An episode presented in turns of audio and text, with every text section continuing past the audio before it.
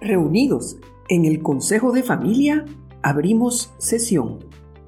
Agradecemos a familias empresarias iberoamericanas, FEI, haber escogido nuestro espacio para compartir sus valiosas opiniones expertas bajo el lema Familias Empresarias Post Pandemia. Para hablar de la importancia de un gobierno corporativo y específicamente del buen gobierno corporativo en las empresas familiares, en esta ocasión nos visita el doctor Ricardo Terrazas, abogado colombiano, miembro de un emprendimiento familiar y de importantes juntas directivas empresariales latinoamericanas. Bienvenido, Ricardo. Es un gusto tenerte entre nosotros. Gracias por aceptar la invitación. Oh, el gusto es mío, muy amable Margaret, para compartir con las familias empresarias que nos escuchan. Leímos con interés tus notas sobre el buen gobierno corporativo, beneficios, características y principios publicados en el feibero.com donde te refieres no solo al gobierno corporativo, sino al buen gobierno corporativo en las empresas familiares. Veíamos en una sesión anterior con Verónica Ballestero de Uruguay y Fernando Todd de México que eso de pasar del directorio de papel a alcanzar estadios definidos de decisión no solo es el desafío universal, también pareciera que es la diferencia entre el éxito y el fracaso de una sucesión exitosa. Tan importante es ese buen gobierno, Ricardo. Tal vez una expresión que dice que el buen gobierno corporativo no es una moda chic para unas empresas listadas en bolsa, sino más bien precisamente y fundamentalmente es necesario aplicarlo en las pymes y en las empresas familiares. En los más de 20 años de trabajo con compañías de diferentes tamaños, incluida pymes y empresas familiares y de diferentes eh, rubros de la economía, y además el entendimiento de las mejores prácticas exitosas de las empresas, que incluso también hemos realizado estudios con la OCDE en Latinoamérica, nos ha llevado a la conclusión indudable que un buen gobierno corporativo hace sostenible y rentable una empresa. Nosotros hemos entendido que la dirección y el control estratégico en una empresa que le dé institucionalidad y objetividad a la gestión, reporta definitivamente para una empresa unos rendimientos crecientes. Precisamente entonces el artículo lo que hace es resumir de una manera práctica los puntos, aspectos y principios que deben atenderse en tal sentido de ese buen gobierno corporativo.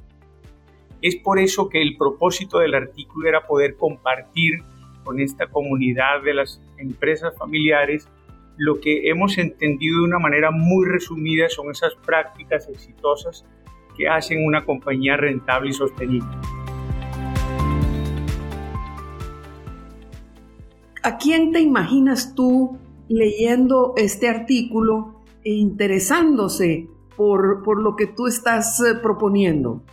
Precisamente imagino a los empresarios PYME, a las empresas familiares y también esa nueva generación de emprendedores que desean tener esos negocios prósperos, sostenibles y rentables que incrementen a través del tiempo su valor neto. En el Consejo Internacional de Empresas Familiares, en conjunción con BL, una firma que trabaja con familias empresarias en Latinoamérica, se ha trabajado en un modelo de gobierno corporativo muy aplicado para empresas familiares que se ha implementado con notable éxito en más de 500 empresas familiares. Y por tanto, esta directiva en lo que tiene que ver con el gobierno corporativo y este plan de trabajo para lograr esos derroteros de negocios sostenibles, prósperos y rentables, es lo que también, por supuesto, nos animó a compartir con esta comunidad empresarial. Imagino entonces a esos empresarios familiares, a esas pymes, leyendo este artículo tratando de entender al menos esos elementos fundamentales de lo que puede comportar ese buen gobierno corporativo. Estamos viendo que la, la, mayoría de las personas que nos escuchan están entre la primera y la segunda generación. Entonces, la concentración del poder, de la autoridad, de la dirección, está en, en la cabeza, ¿verdad? ¿Cómo hacer esa transición? Es el desafío del buen gobierno corporativo y esa separación, legitimarla. ¿Cómo hacemos con esa transición? Excelente y muy buena pregunta y déjame aportarte inclusive un estudio que hicimos muy reciente en el Consejo Internacional de Empresas Familiares. La tendencia antes de pandemia era que las nuevas generaciones tenían cada vez menos motivación en seguir con ese legado transgeneracional que había desarrollado esas primeras o fundadoras generaciones de las empresas familiares. Sin embargo, la pandemia, que nos hizo reflexionar sobre absolutamente todos los ámbitos de la vida humana, pero también de la vida empresarial, la transformación digital y el entendimiento inclusive de esas generaciones que estaban en esa hegemonía del poder, les hizo cambiar abruptamente y casi que por el efecto de las circunstancias ese entendimiento de la valía de las nuevas generaciones. ¿Qué quiero decir con esto? Que antes inclusive la tendencia era que esas nuevas generaciones en menos del 31% quería seguir ese mismo legado.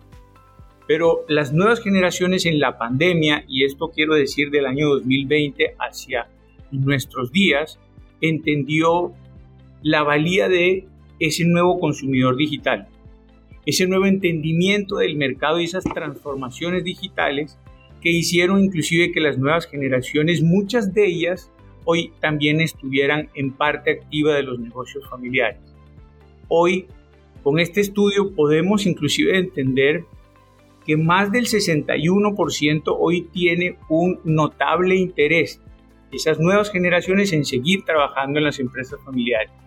Y claro, en ese diálogo casi que obligado por las circunstancias mundiales y más ahora que nos enfrentamos a una muy posible recesión, hizo que entendieran generación con otra generación, inclusive en los mismos negocios para efectos de supervivencia, no solamente sostenibilidad y rentabilidad de los negocios familiares, pudieran tener ese diálogo cercano para clarificar que una regulación y un orden del funcionamiento de ese, de ese accionariado, pero también con el equipo de gestión era absolutamente necesario para tener una mejor objetivización del logro de los objetivos empresariales. Y tercer punto muy importante que se genera de ese mismo diálogo y de esa irrupción de estos eventos tan inusitados es que si nosotros tenemos esa buena disciplina, de tener ese protocolo de toma de decisiones, de tener esa dirección y gestión objetiva e institucional, puede generar también unos sistemas de rendición de cuentas, unos sistemas de reportes permanentes y periódicos de información y desempeño de la empresa, que hace que particularmente se puedan lograr de mejor manera esos derroteros empresariales. En suma y como colofón de todo esto, las generaciones por toda esta situación que estamos viviendo, un poco eh, de carácter obligatorio entendieron que la forma de tomar decisiones, la forma de dirigir y la forma de gestionar sus negocios no solamente cambió sustancialmente, sino también la forma como ellos al interior ejercen una gobernanza desde su familia, desde su propio patrimonio y por supuesto desde los negocios familiares.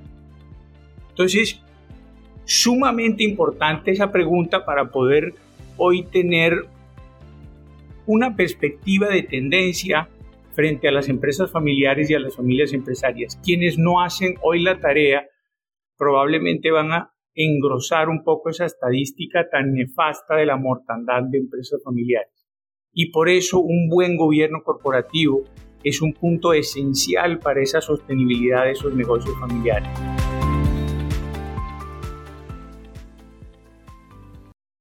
quienes nos escuchan van a decidir escuchar más a la empresa, porque a veces nos escuchamos entre nosotros, pero la empresa está generando información, está generando necesidades. Y yo creo que ahí se genera esa necesidad de abrir un espacio adicional para las estrategias, para las nuevas visiones, para los cambios de modelos y a la vez sin dejar, sin descuidar esas exigencias de la situación actual. Muchísimas gracias, Ricardo. Ha sido una conversación que yo espero sea muy productiva. Hasta una próxima vez. Margaret, muy amable de verdad por este espacio, por esta oportunidad de compartir con toda la audiencia y con las familias empresarias estos puntos. Y de verdad que nos sentimos muy honrados en FEI, todos los que hacemos parte de estos agentes de cambio de la empresa familiar, el cómo poder ayudar acompañar a esos empresarios familiares que hoy tienen más angustia que nunca y para poder lograr esa continuidad y preservación de todos los capitales integrales de las familias empresarias. Ha sido un gran gusto compartir contigo y con toda la audiencia.